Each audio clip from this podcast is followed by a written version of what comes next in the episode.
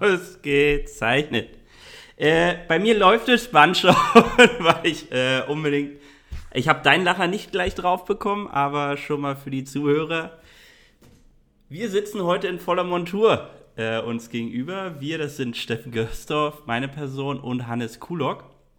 Ich im Dortmund-Trikot, jenen, jenen legendären nach dem ersten Meistertitel unter Klopp, wo die Sterne noch schräg drauf sind, weil die Trikots schon äh, produziert waren und dann per Hand noch ein Stern halb äh, schräg aufgenäht wurde. Und das motivierte Kollege Hannes Kulok prompt aufzuspringen, alles von sich zu werfen und noch das Fußballtrikot des FC Bayern Münchens anzulegen. Dementsprechend herzlich willkommen in der neuen Folge des Read the Game Podcasts. Heute kurz und knackig zum Topspiel, einzig und allein im Fokus. Die Seiten sind auch klar verteilt worden, äh, wer heute wessen Position einnimmt. Und von daher feuerfrei und herzlich willkommen, Hannes. Ja, grüß dich, Steffen. Ich muss gerade gut feiern. Ich hatte jetzt äh, nicht daran gedacht, dass wir uns auch hier optisch vorbereiten. Ist aber natürlich eine gute Maßnahme, um hier richtig in Stimmung zu kommen. Man kann mich nicht sehen, aber ich äh, sitze hier in Rot mit vier Sternen auf der Brust und einer 27 auf dem Rücken und äh, bin in voller Vorfreude auf heute Abend. Was ist die Story zu 27? Die 27 ist einfach äh, David Alaba, der sozusagen auf der Position spielt, die ich früher auch ausführen durfte. Und äh, das ist sozusagen eine, eine lange Tradition, dass ich mir die Trikots geholt habe von den Spielern, die da auf meiner Position gespielt haben. Das ist ja in deinem Falle wirklich eine ganz große Historie. genau, unvergessen natürlich äh, Bixente Lisa Razou, die Nummer 3. Da musste sogar ich als Dortmunder mal sagen, saugeiler Spieler. Aber wirklich auf Lebenszeit. Absolut. Kommen wir rein. Äh, natürlich brennt uns es auch heute unter den Nägeln, äh, dieses Spielabend zu verfolgen. Und wir haben uns nicht nur aus Langeweile, sondern auch beruflich im Vorfeld damit auseinandergesetzt, was heute Abend zu erwarten ist.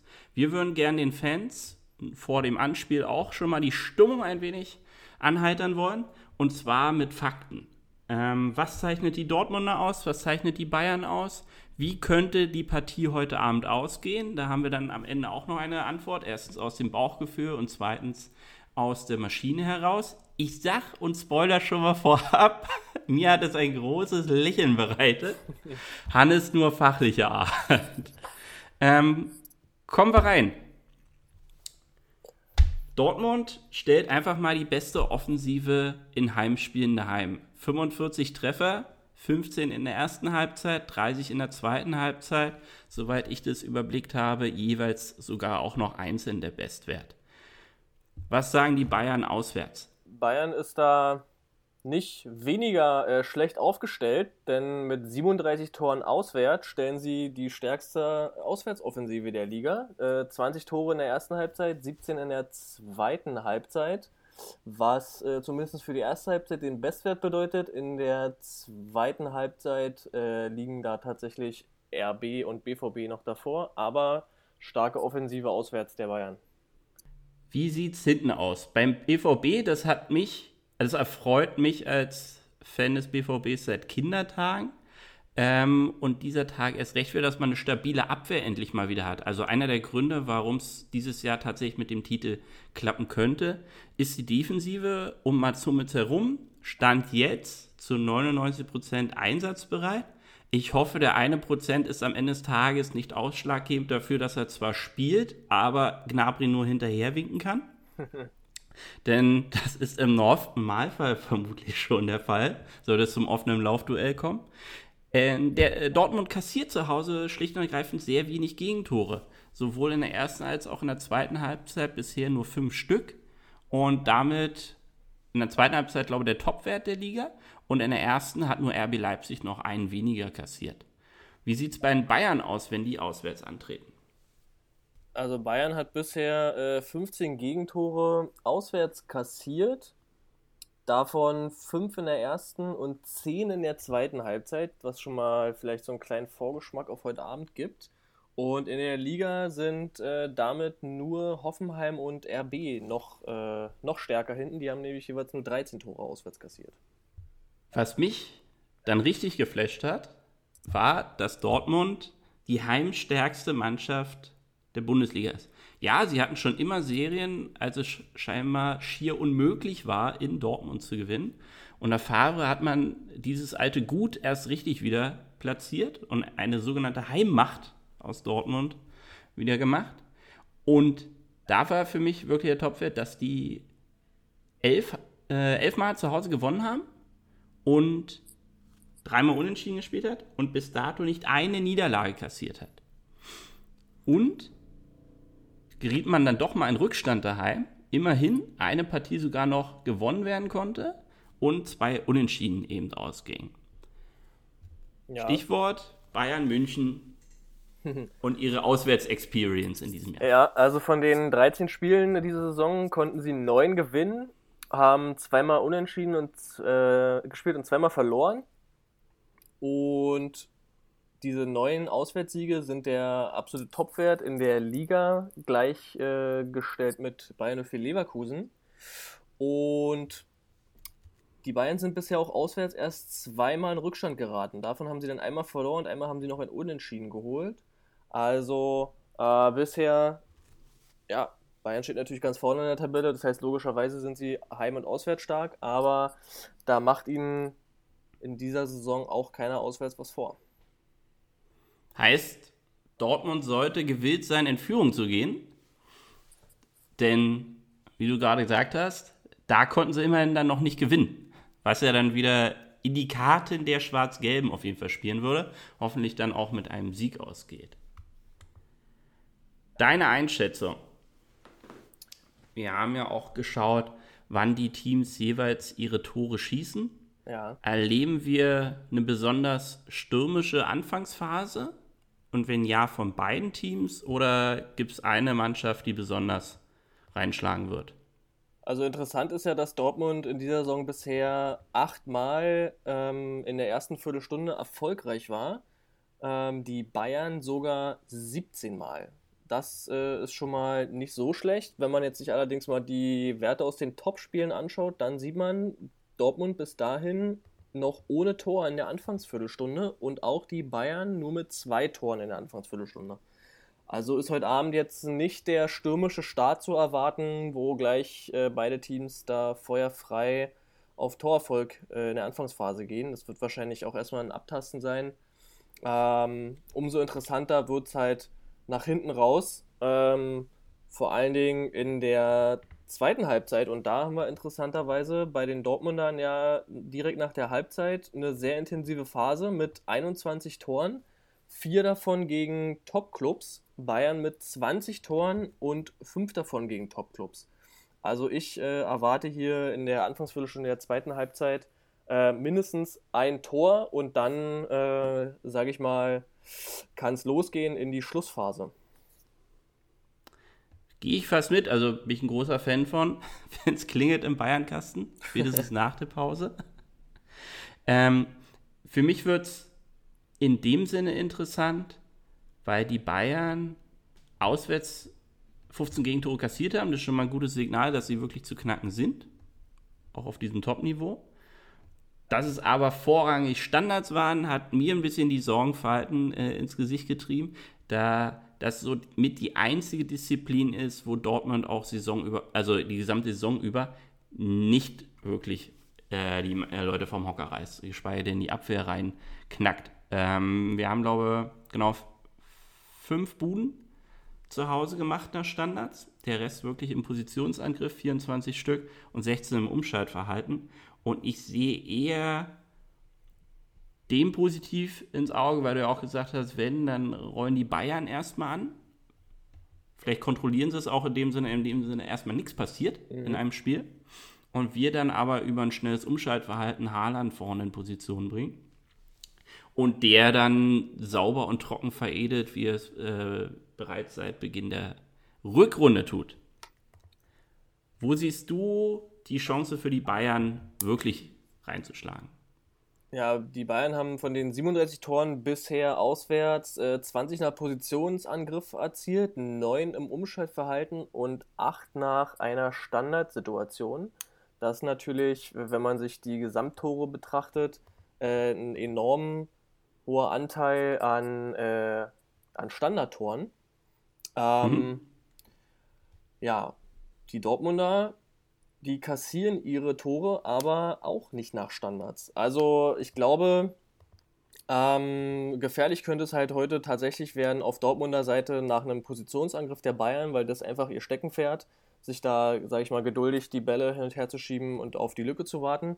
Ähm, bei den Dortmundern hingegen sehe ich es halt dann eher als äh, die Gefahr nach Umschaltverhalten, auch wenn die Bayern bisher ähm, insgesamt dort erst, lass mich kurz schauen, zwölf Gegentore bekommen haben.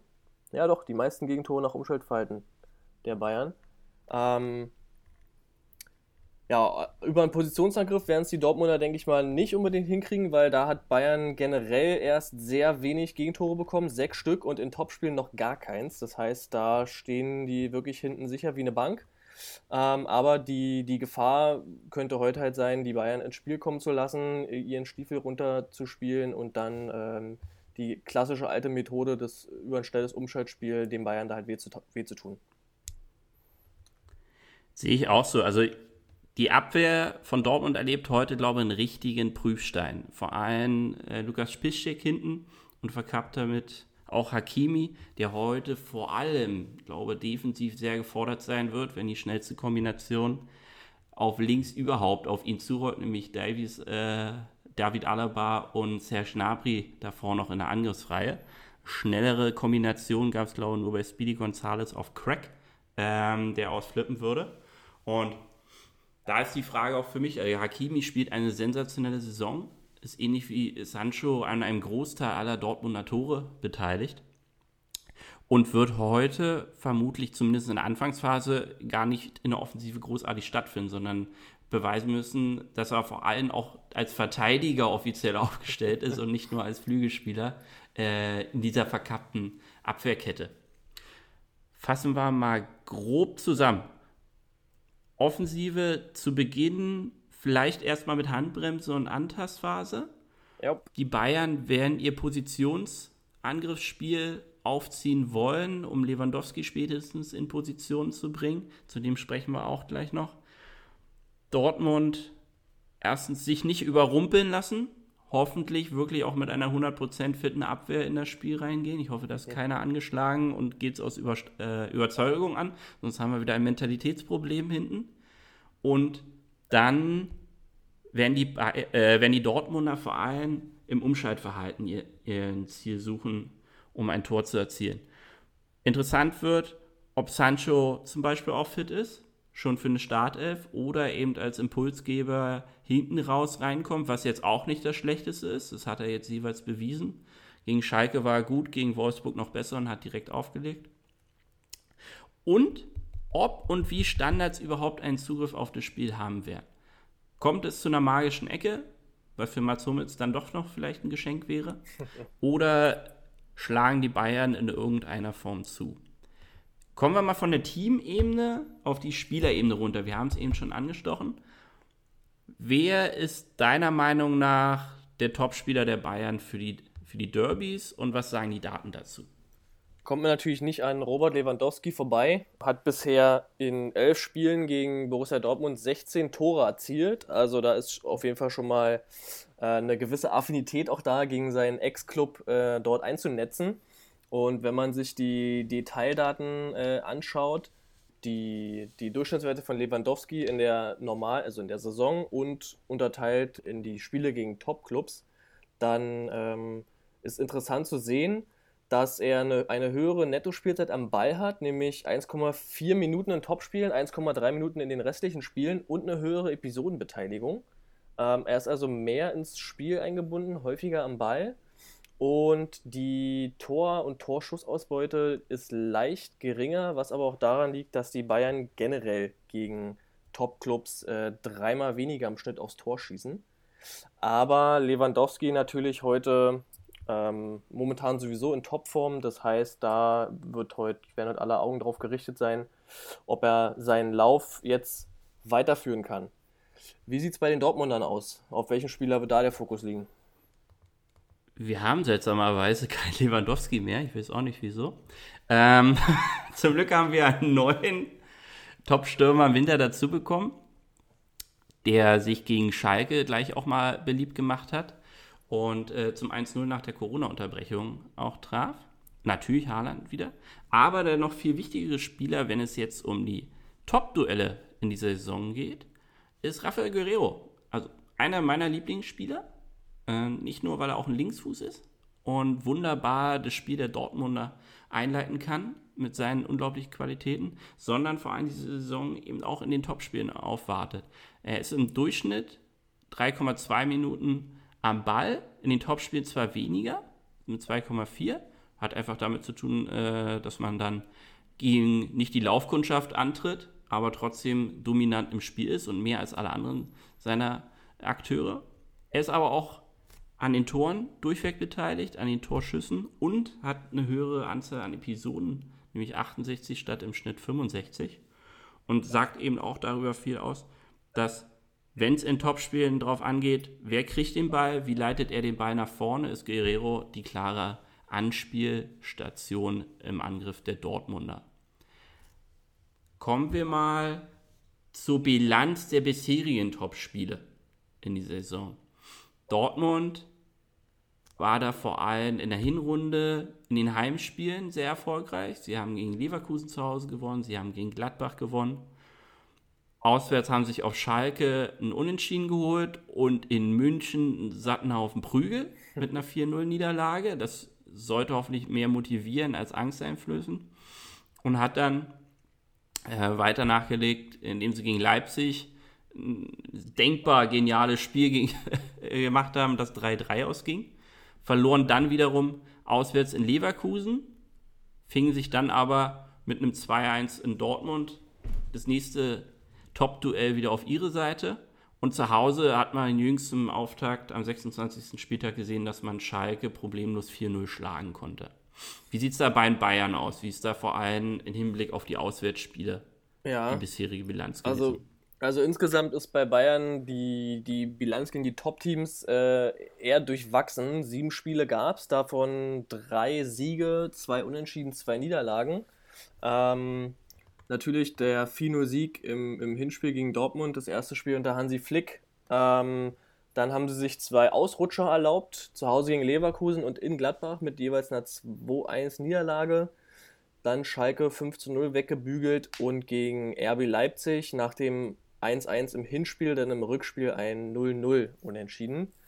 Und ähm, auswärts, ja, ein Sieg auf Schalke, ein Unentschieden in Leipzig und eine Niederlage in Gladbach. Also erst drei Auswärtsspiele gegen Top-Teams lässt sich jetzt ähm, noch nicht so viel von ableiten, aber eine ausgeglichene Tendenz in alle Richtungen.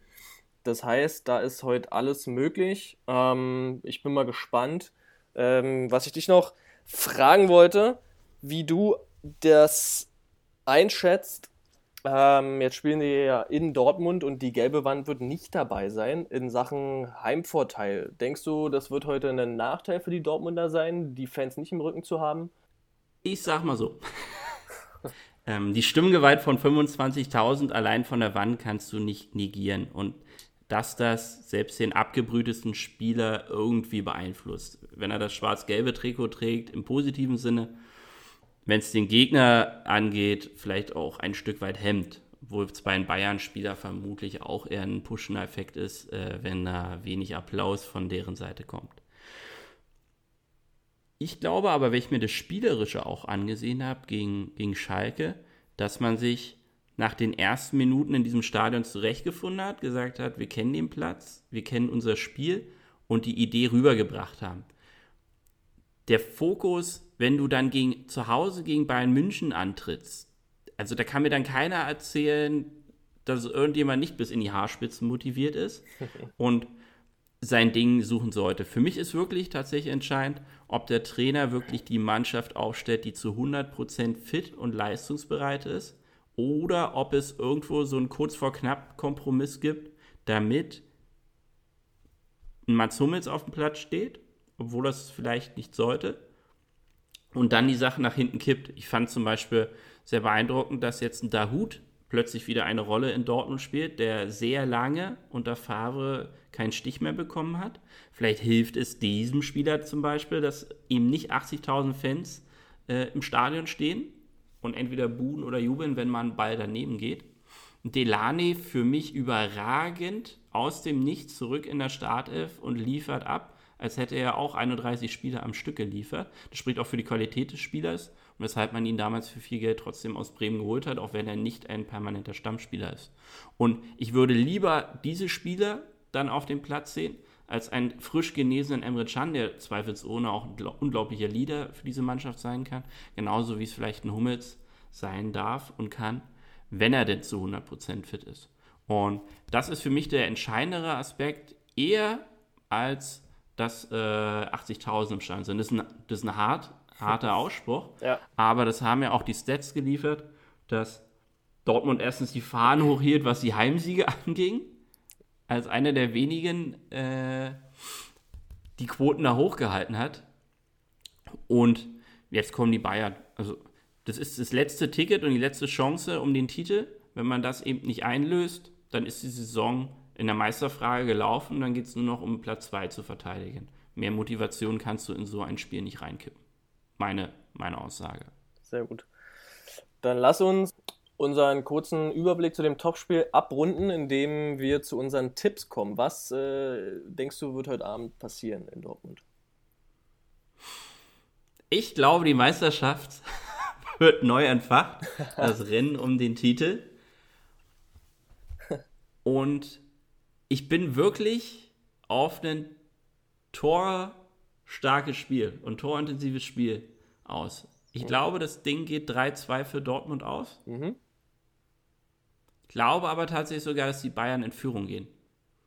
Aber dann passiert was Magisches dann passiert was Magisches, würde auch dafür sprechen, die Bayern sind bisher auswärts viermal in Führung gegangen, haben davon aber nur zwei Partien gewonnen. Also selbst wenn sie in Führung gehen, äh, kann da noch was passieren. Dein Bauchgefühl und was sagt die Maschine zu dieser Partie? Also die Maschine äh, sagt erstmal ein 3 zu 1 Heimsieg für Borussia Dortmund, Herren. Yes! Ja, ich war auch äh, völlig überrascht und habe mir gedacht, wie, wie kann die Maschine es wagen, äh, eine, eine Niederlage des FC Bayern zu prophezeien. Aber auch das kann natürlich passieren. Das liegt äh, halt in der Berechnung vor allem an den bisherigen äh, Leistungen der Bayern gegen Top-Teams aus den letzten Jahren äh, zusammen. Und da, wie wir jetzt ja eben schon aus dieser Saison festgestellt haben, haben sie nicht immer zu 100% brilliert. Das heißt, ähm, das sind nicht diese sicheren äh, Spiele, wie gegen die vermeintlich Kleinen. Mein Bauchgefühl ist heute echt ein bisschen zwiegespalten. Also ich glaube, dass das Team, was in Führung geht, auch gewinnen wird. Mhm. Und ich erwarte auch ein recht torreiches Spiel.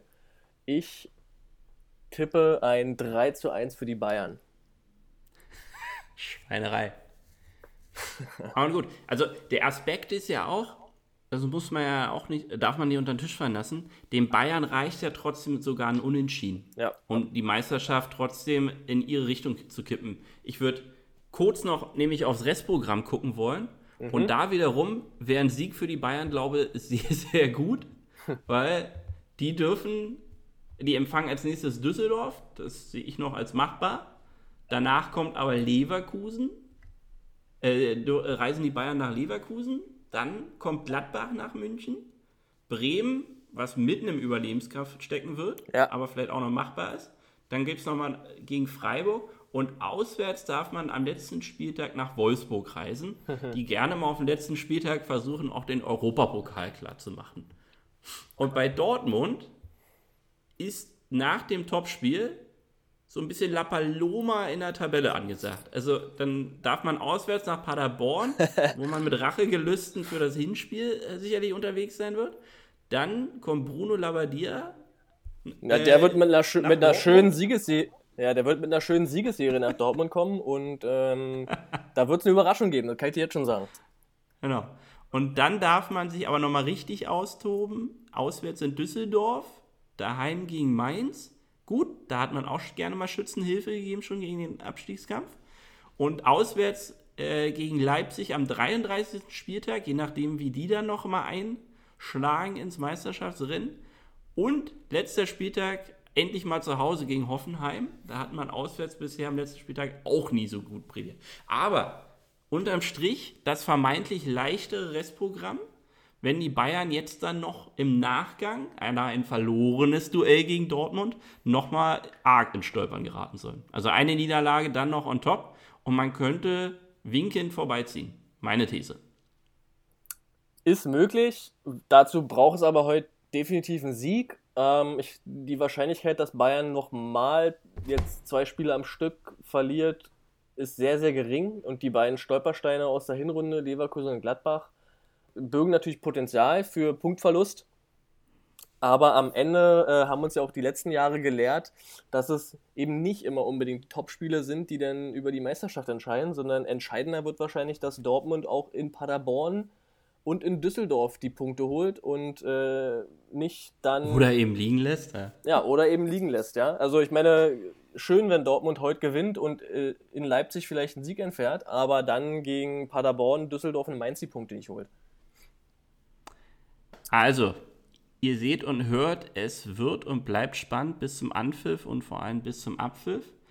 Wir sagen danke fürs Zuhören, freuen uns auf das Spiel heute Abend und hören uns rechtzeitig nächste Woche wieder, um das Geschehen in diesem Duell zu bewerten und was die restliche englische Woche noch so alles gebracht hat.